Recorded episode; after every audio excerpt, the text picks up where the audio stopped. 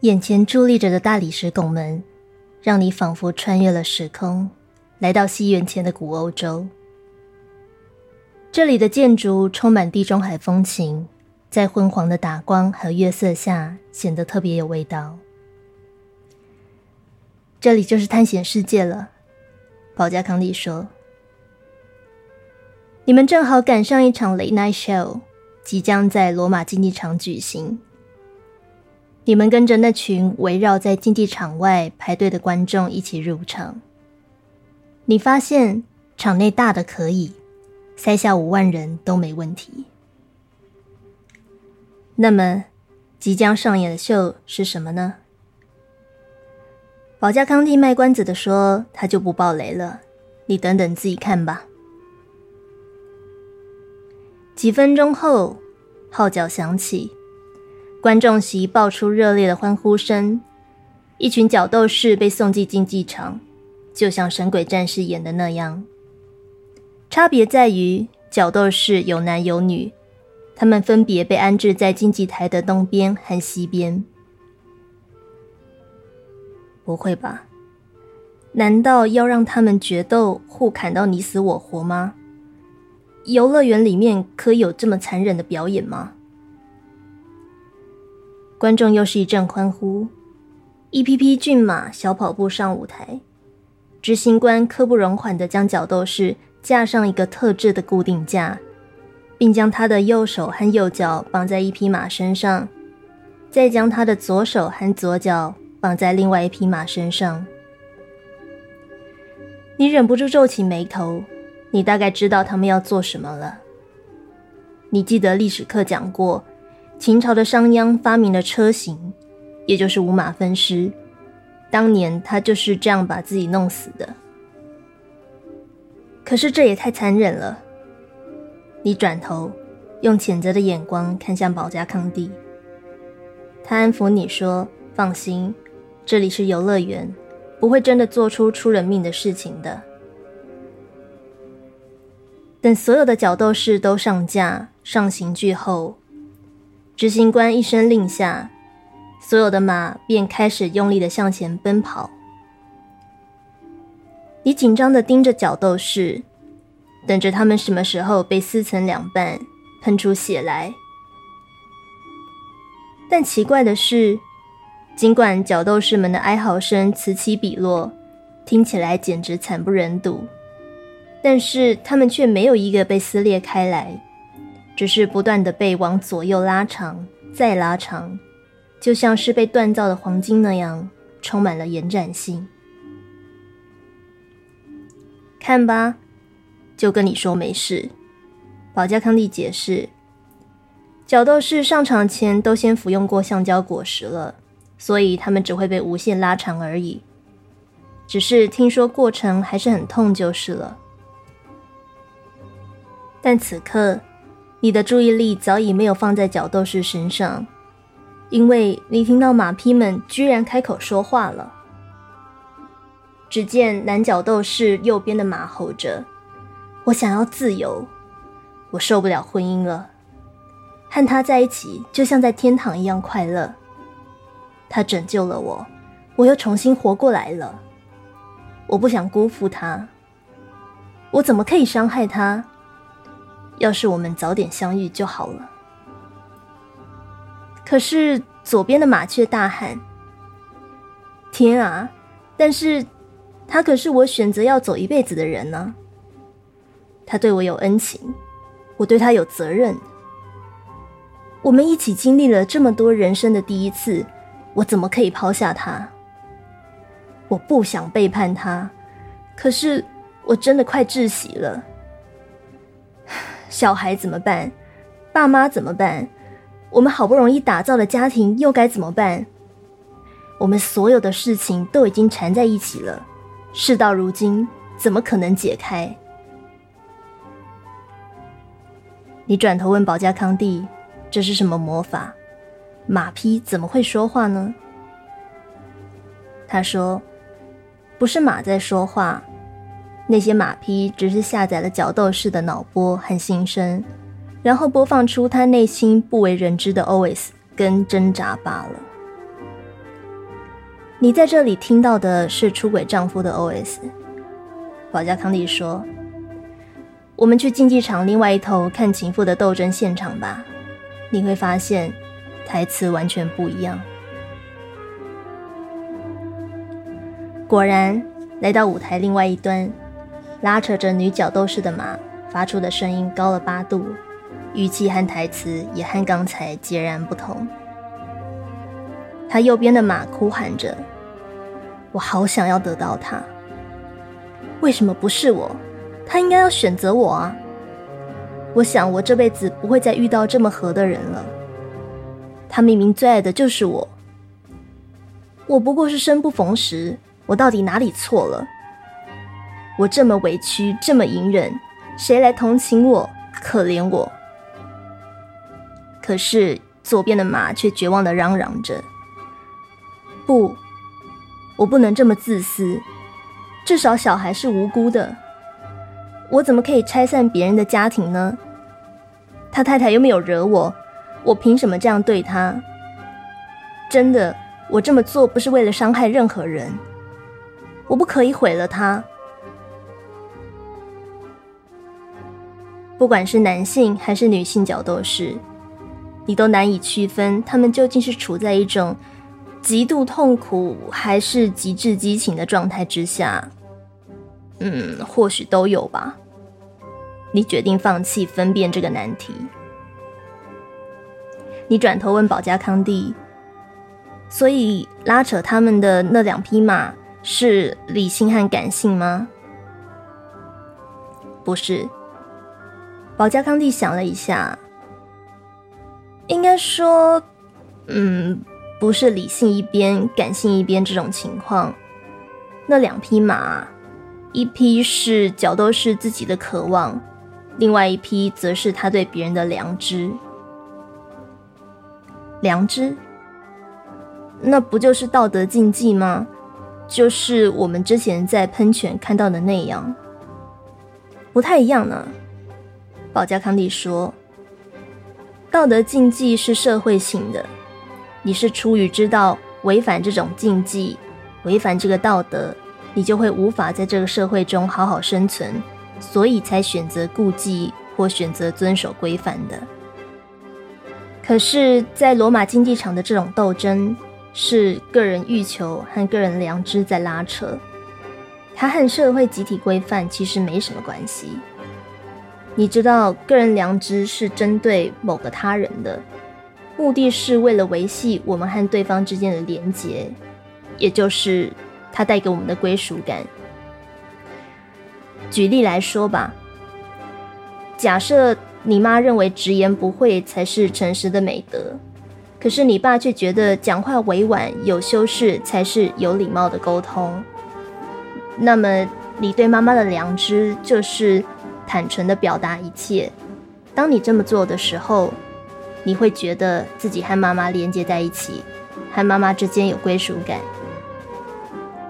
反之，你对爸爸的良知则全然不同。你会知道，当他在的时候，你讲话就要迂回婉转一点，这样你才能得到和他之间的归属感。那么，当爸爸和妈妈同时在场时，你分别对他们两个人不同的良知就会产生冲突。这会让你感到被拉扯，不知道自己到底该怎么讲话才对。以情妇的例子来说，她当然想维系她和情人之间的连结，可是另一方面，她和对方的太太、孩子之间也是有连结的。不可思议吧？这里指的连结，不是指情妇认识对方的家人，而是他和太太同为情人的伴侣之一。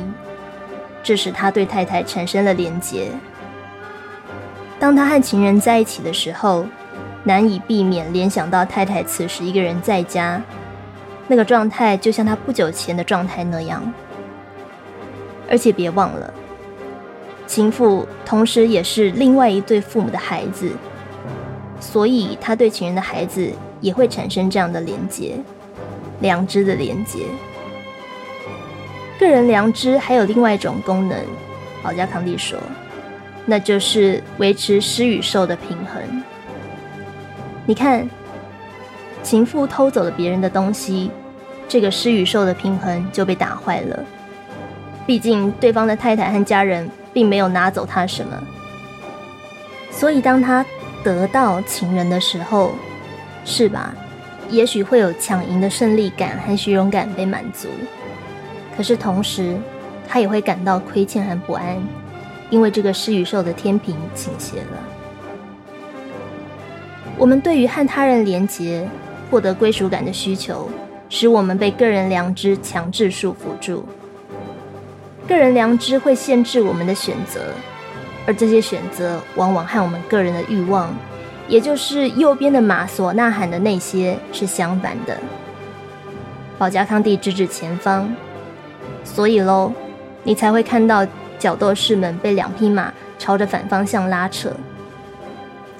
当他的行为危害到关系时，良知就会产生罪恶感，时时刻刻的折磨着他，要将他从关系中驱逐出境。但是反过来说，当他做出对关系有益的行为时，角斗士就会从罪恶感中解脱，放松下来，得到一种清白感，因为那使他能够再度和那些人连接起来。你点点头表示明白，所以唯有角斗士做出符合良知的选择，才能从这种撕裂拉扯中解脱喽。你有点不懂。那为什么这些角斗士不赶紧这么做，而是继续耗在竞技台上被马匹拉扯跟折磨呢？因为事情往往不是这么简单啊！保加康帝站起来拉你一把，走吧，我带你到后台去看看。他边走边解释：良知跟善恶事实上是两件分开的事。只是我们往往把它们搞混在一起。良知呢，单纯只是决定你和对方能不能维持连结而已的东西。这不代表你遵从良知就等于你做了对的事，而违反良知就等于你做了错的事情。违反良知会带来的结果很简单，就是让你和对方的连结断开，如此而已。嗯，例如你离开他。或他抛弃你，想一下，保加康帝转头。如果是刚刚爸爸妈妈那个情况，请问你直言不讳和婉转圆融，哪个说话方式才是正确或良善的呢？不能这样看，对吧？你们来到后台，看到几个人正在拉拉扯扯。女角斗士流着眼泪，将男角斗士拼命往一个女人那里推。男角斗士一只手固然还拉着女角斗士，但是他整个人却是朝向女人的。他向女人伸出另外一只手，表情哀戚的看着女人。可是那个女人却完全不看他们两个，仿佛就像他们不存在一样。女人至始至终只深情的看着。抚摸着自己怀中的婴儿，男人握住女人的肩膀，央求女人看他一眼，但女人却冷冷的将他的手拨开。女角斗士紧闭上双眼，想要将手放开，可是男人的另外一只手却用力握住她的手不放，仿佛他是汪洋中的一块浮木一样。远方，一个白发苍苍的老妇人走来，用双臂圈住女人，一如女人怀抱着自己的孩子那样。老妇人后头跟着一个驼着背的老翁，拼命的想要拉住老妇人的手，老妇人却做了和她女儿一样的反应，将丈夫的手拨开。你看着眼前的景象。懂了什么叫做良知和善恶是分开的两件事，也懂了保加康帝所谓事情往往不是那么简单是什么意思。你突然觉得舞台前面两匹马拉扯的情况，比后台这里发生的事情要仁慈太多了。你胸闷的喘不过气来，拔腿狂奔，冲出了罗马竞技场。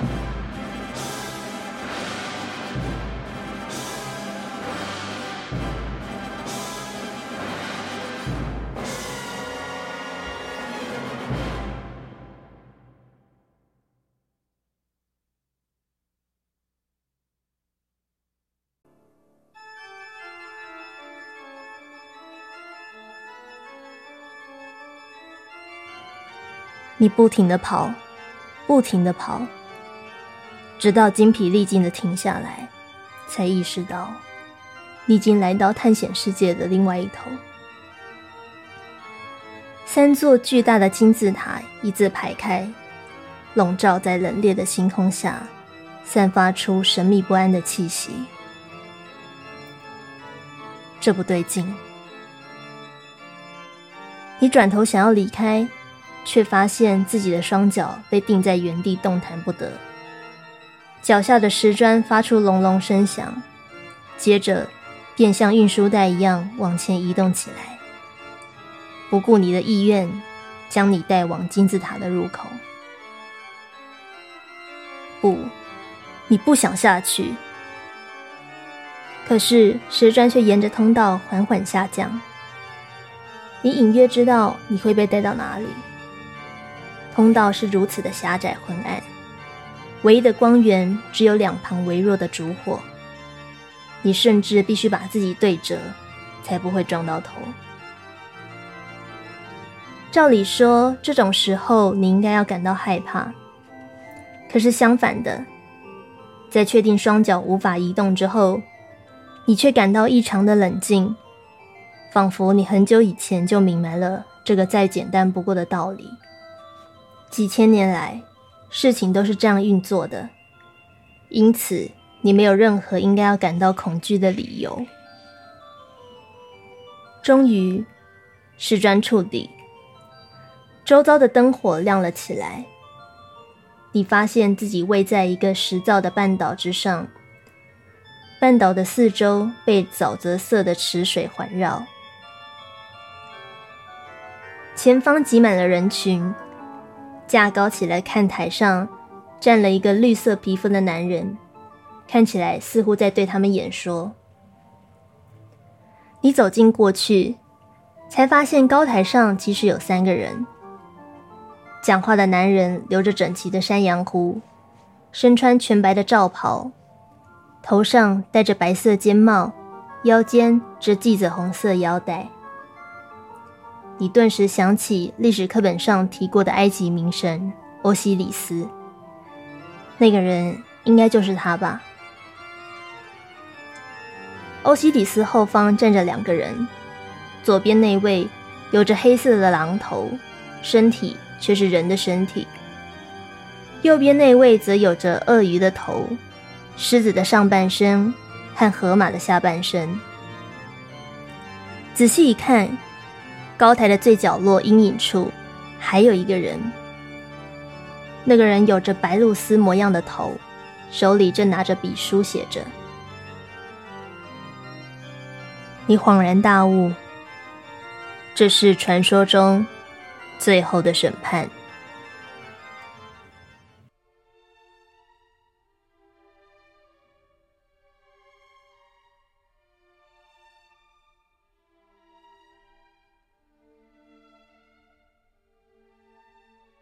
奇怪的是，你并没有看到那座衡量死者是否可以投胎得永生的天平。根据亡灵书，正义女神马特应该要取下死者的心，放在天平的另外一端，然后再拔下一根羽毛，放在天平的这一端。如果称出来的结果发现人心比羽毛还要轻。那就代表他这辈子足够良善。反过来说，如果人心比羽毛还要重的话，那你就知道接下来会发生什么事了。你正在疑惑着，没有注意到马特从你的身后悠悠现身，用只有你听得到的耳语说：“你还不明白吗？在这个世界。”拿着道德和正义羽毛称量人心，是完全没有意义的。我们在这里不用天平，用这个。马特指着前方，要你看。只见欧西里斯起身，为台下的众人宣读崔斯坦与伊索德的故事。当他讲到崔斯坦或伊索德必须在忠诚和欲望、道德和背德之间做出左右为难的选择的时候，欧西里斯停了下来。后方狼头人身的阿努比斯和鳄鱼头怪兽阿米特则走上前，他们手上分别举起写着“白天的规范”和“夜晚的激情”的牌子，并以严肃的口吻双双问道：“空呀，狗猪们挖多起？”你忍住转头向马特吐槽。你们干嘛抄袭料理东西君啊的冲动？你知道这里不是可以开玩笑的地方。接着，台下群众就好像玩大风吹一样，全都站了起来，满场狂奔。这些灵魂得在三秒内选边站，决定自己要站在阿努比斯的白天的规范前面。还是要站在阿米特和夜晚的激情前面。每个人脸上的表情看起来是那么的彷徨绝望，又手足无措。最后，那群决定站在阿米特前面的人们，像丧心病狂般呐喊着：“对，这就是我要的。”而站在阿比努斯前面的观众则掩面哭嚎：“不，我不能这么做。”至于那些时间到了，却还徘徊在中间没有做出决定的人们，则被欧西里斯用网子全部抓了起来。欧西里斯大声的对网子里的人宣判：“你们这群选择无能的家伙，你们永久的失去了重生的机会。只有那些诚实的玩家才有资格活下来。没能纵情于磨难，没能通过这个试炼，你根本……”就不算真正活过。说完，欧西里斯将网子一撒，那些人全都落入周遭的沼泽中。一群饥渴的鳄鱼浮出水面，象征将它们撕咬成碎片，吞入口中。你看着他们的惨样，像是下定什么决心一般，庄严神圣的缓步。往阿米特走去。是的，纵情于磨难，接受地狱的试炼，这就是你要去的天堂。你开始明白，你为什么会出现在这个乐园的原因。脚下的石砖无预警的裂成两半，你甚至来不及大叫，就坠入洞里。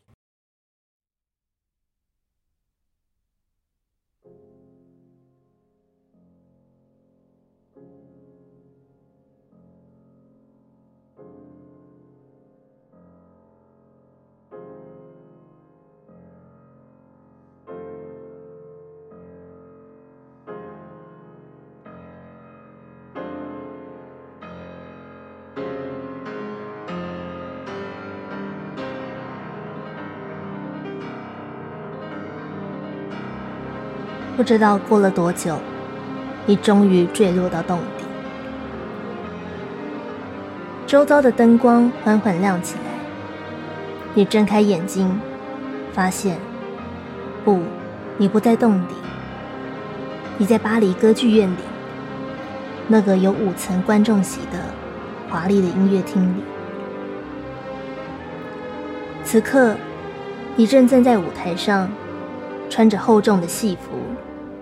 手里拿着盛满香甜液体的金色圣杯，一个身穿盔甲、配着宝剑的男人站在你的对面，距离三步之遥的地方。他一句话也没说，只用深沉、难以解读情绪的眼神看着你。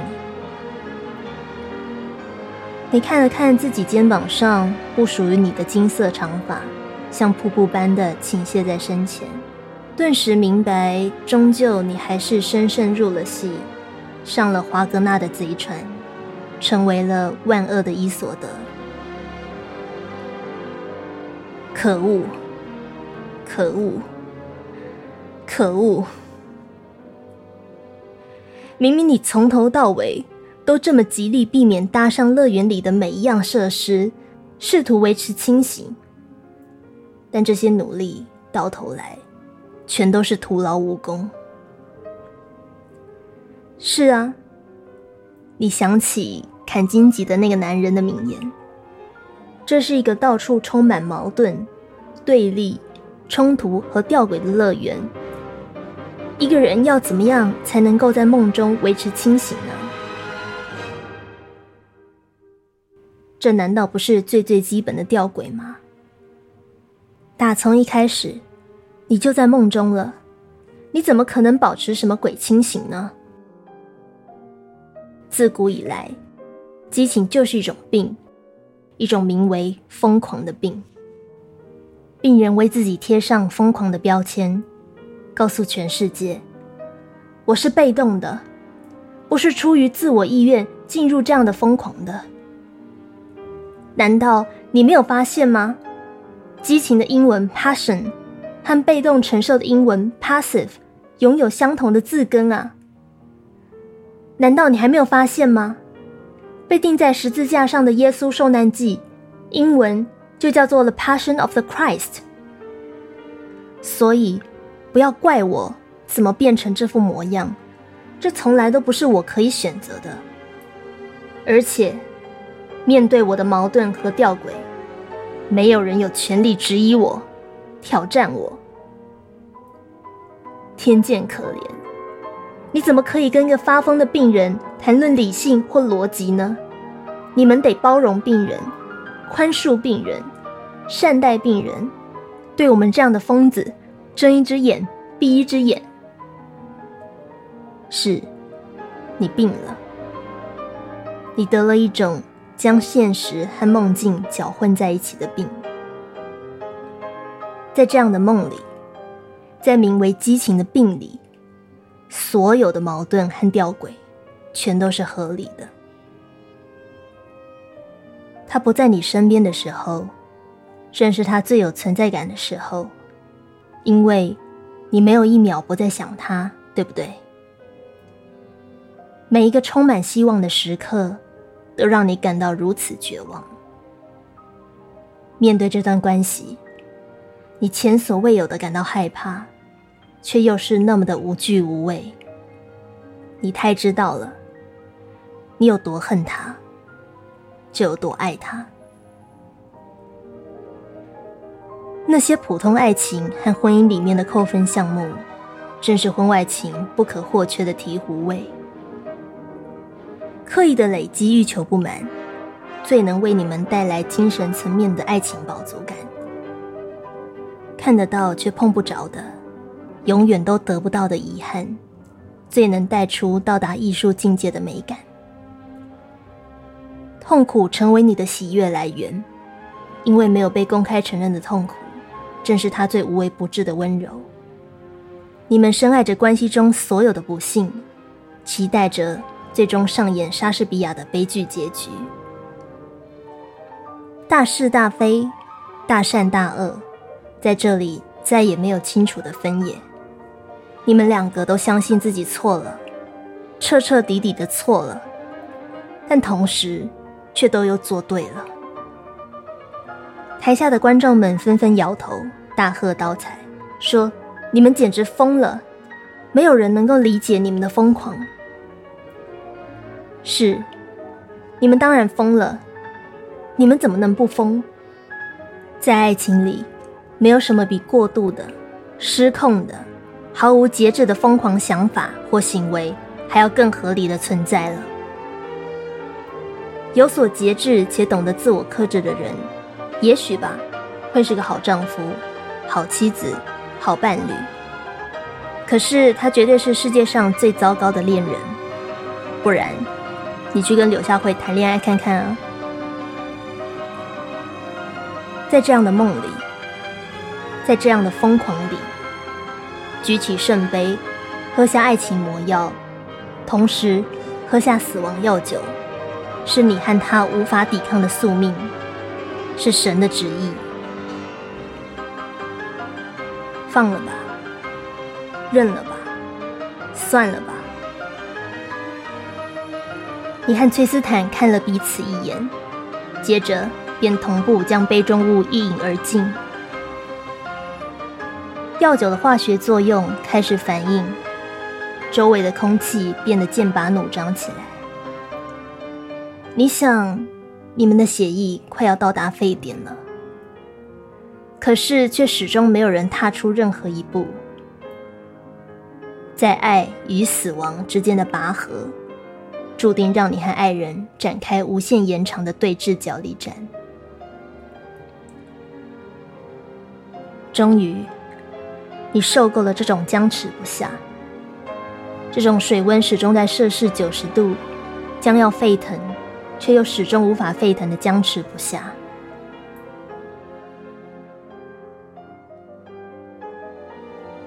牙一咬，你忍着疼痛。恐惧和羞耻感，取出匕首，用力划开自己的胸口，伸手将那颗鲜红、大力跳动的心拿出来，捧在手上，神色哀戚，近乎恳求的递给崔斯坦。可是崔斯坦却冷着脸转过身去，没有要接下的意思。啊！你被沉默的拒绝了。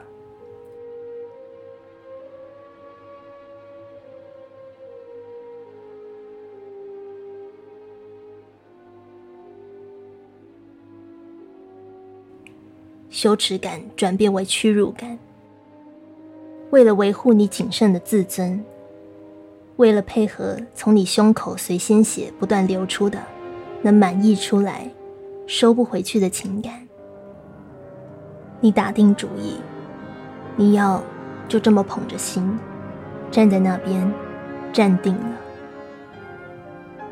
奇怪的是，尽管崔斯坦执意背对着你，可是他却完全没有离开的意思，就只是这么背对着你，和你保持最基本的安全社交距离。其实你心里明白他没有离开的原因。因为，那正是为什么你会愿意忍住屈辱和痛苦，把自己的心先挖出来给对方的原因。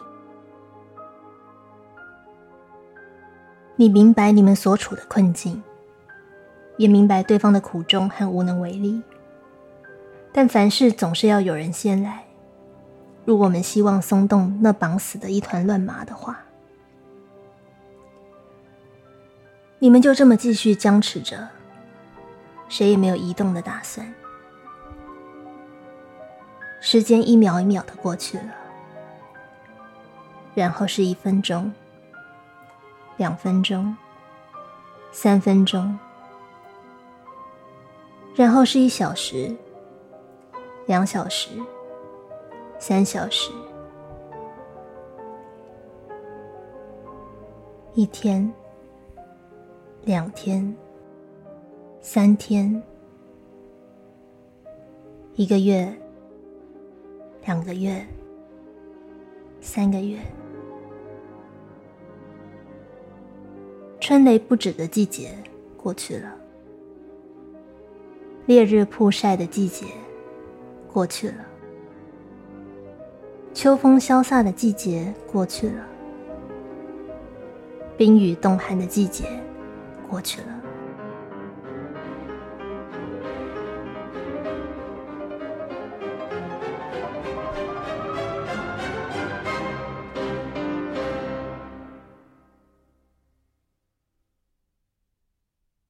你开始对时间失去正常的判断，僵持的时刻如此漫长，同时岁月却又飞速前进。然后是一年过去了，三年过去了，五年过去，十年过去，经过反复风吹日晒雨淋，你手上那颗心早就停止流血了。就算直视它，也不再令人触目惊心或感到恐惧。事到如今，你已经习惯有它作为你站岗的伙伴。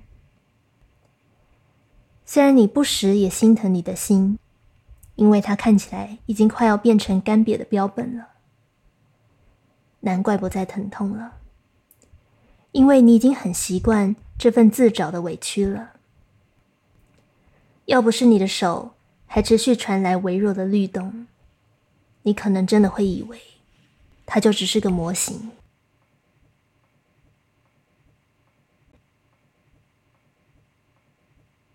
就在你以为和昨天或明天都不会有什么不同的某一天，一阵意料之外的天摇地动，似乎震垮了什么东西。然后，你看着对方缓缓转过身来，拿出匕首，划开自己的胸口，然后拿出他的心来。用双手捧着，放在你面前。他的鲜血滴在你的心上面，就像大旱之后的倾盆大雨，像解开百年诅咒的魔法。你的心竟然又活了过来，而且用比以往还都大力的程度跳动着，仿佛那是他这辈子。最后一次跳动，从四肢末梢到五脏六腑，你全身的血管都和那颗心一起用力的跳动，一下一下的撞击整副躯干，仿佛你整个人只剩下心脏一样。你那站了好久、早已麻木的双腿，不听使唤的失去支撑。让你跌坐下来。这个场景不在你设想过的所有剧本之内，不在那些你每想一次就刺痛一次的剧本之内。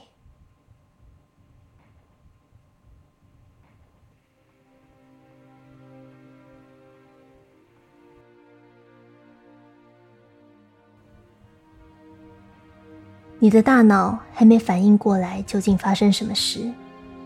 你的喉咙却想不顾一切的放声尖叫。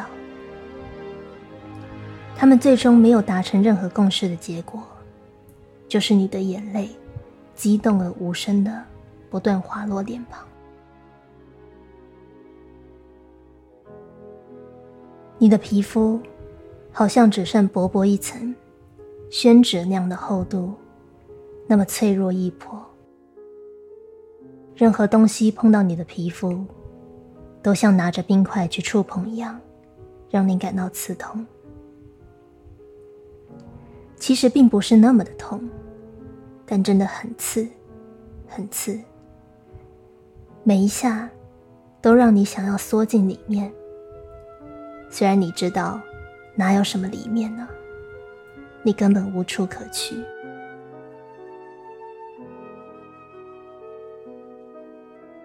于是那天早上，你必须咬着牙关，一口一口深呼吸，用很缓慢的速度，才能不弄破你薄如蝉翼的皮肤。穿好衣服，你也不知道自己到底是怎么样到达自己该去的地方的，因为外界的声音进不了你的耳朵。因为你整个脑袋都嗡嗡作响，别人说的话都带着厚重的回声，仿佛从很遥远的地方传来。你感到每走一步都很困难，因为你的灵魂好想脱壳而出，奋不顾身的往对方的方向奔去。可是此刻，他却被禁锢在身体里面，不停的撞墙。你给自己一次又一次的下指令，要自己往离对方越远的地方越好，因为反方向只会让你灰飞烟灭而已，你清楚的。身体用力往左，灵魂却想拼命往右，他们因此产生清楚的撕裂感，跟不断拉扯的强烈张力。你努力维持面无表情，脸上的每条肌肉，却像是虫钻在里面一样，胡乱扭曲抖动着。老天保佑，没有人看着你，因为你已经不知道自己脸上此刻是什么表情，也不知道自己应该要做出什么表情了。真的，那是第一次，除了疫情之外。你打从心底感谢这个世界上有口罩的存在。你的身体是一座沙堆起来的城堡，大浪打来，就要崩溃成一滩散沙了。可是你人还在外面，不可以崩解，因为一旦崩了，就再也走不回来了。于是，你用尽全力撑住。使身体始终处在微微颤抖的状态。明明还不是冬天，你却觉得又冷又虚弱。只要停止走路，站在路上，你就必须很刻意的深呼吸，因为如果不这么做的话，你想，你大概会停止呼吸。呼吸这么稀松平常。到忘记也没有关系的动作，现在却变得异常困难。你像个练习复健的病人，吃力的吸饱气，再费力的将空气灌进肺里，让空气充满横膈膜的上方，这样才能让下身也跟着稳定一点，勉强直立起身体，站好，站得还像个人。所以有好几次，在那种需要等九十秒才会变绿灯的大马路口，你都必须要蹲下来，在这漫长的令人发慌、漫长到无法假装这窒息般的爆炸感不存在的九十秒内，把脸埋在膝盖里，将身体卷成一个球，用最细微的、路人听不见的声音呜咽着。做最小程度的崩溃，整整二十四个小时，没有半刻例外。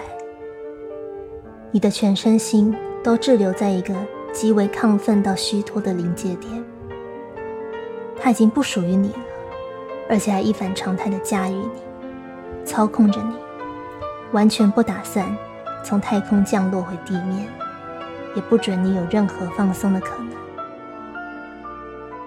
尽管你那天有事需要整天出门在外，但你甚至得中途先特别绕回家洗澡、换衣服，然后才能够再出门。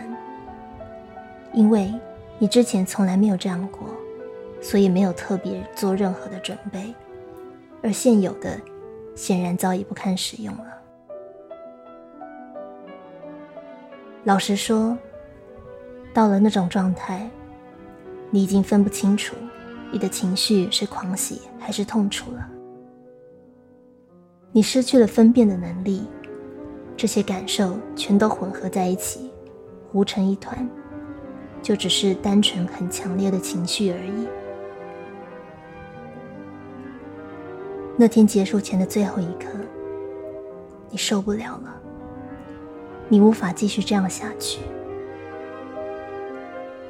你是那么的饥饿、疲惫，却无法进食，也无法睡眠，身体和灵魂都毫无平静之意。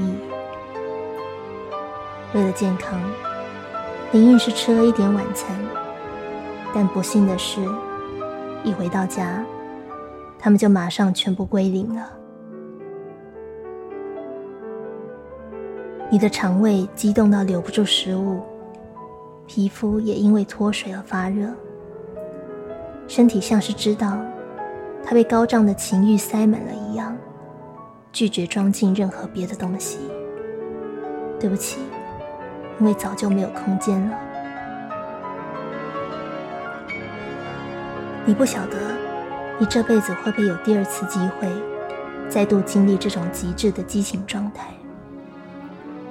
可是你很确定一件事，你绝对不想这样过生活。真的，这种体验和感受有点可怕过头了。你是真的有种。我的生命再这样下去会结束的感觉，你真的会死的。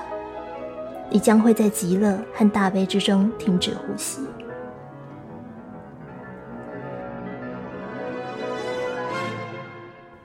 所以天啊，怎么办呢？你只有装傻，转身将对方那颗血淋淋的心捧起来，闭上双眼。紧紧咬住下唇，狠心的将它塞回对方的心窝。不管你用的方法怎么样蹩脚、拙劣、漏洞百出，都无所谓。因为只有这样做，你才能够回到正常的状态。你隐约感觉到。你必须要真正彻底结束这段关系，这已经超乎所谓道德或罪恶感的考量了。单纯就只是你的身心再也无法复合了。和头脑相比，身体是很诚实的。在短短的时间内，你的额头和发际冒出许多白发。忠实的呈现，崔斯坦与伊索德是如何大量消耗自己的生命。你第一次深刻感受到年纪与身体的现实和局限。你不再是那个睡一觉就能够恢复元气的少女了。你的身心都觉得够了，够了，可以了，不用再更多了，可以结束了。不然，在现实中，你们还能去哪呢？终究，这样的激情无法存在于日常生活中。死亡总是立即的跟随而来。如果人要续存，爱情就得死亡；如果爱情要续存，人就得死亡。致命的是激情，短暂的是爱情。持久的是婚姻。经过这样的生死交关，你终于懂了。不管在婚姻里面，还是婚姻外面，爱情最终都会结束，爱情都必须要结束。你走下舞台，卸下伊索德的妆发，放下对崔斯坦的执着，走出剧院。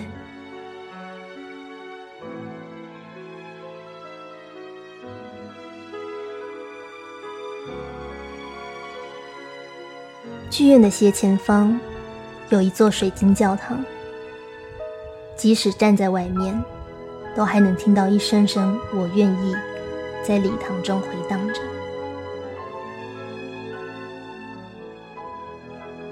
教堂后方是安静的墓园，每个墓碑上都插着晶莹剔透的水晶十字架。你觉得其中的三座十字架特别眼熟？和那个在荆棘城堡闯荡的男人身上背着的一模一样。你跪下来，用双手虔诚的挖了一个洞，将你那颗干枯的心埋入。一串晶莹剔透的泪珠落下，瞬间结晶成小小的，能够握在掌心的十字架。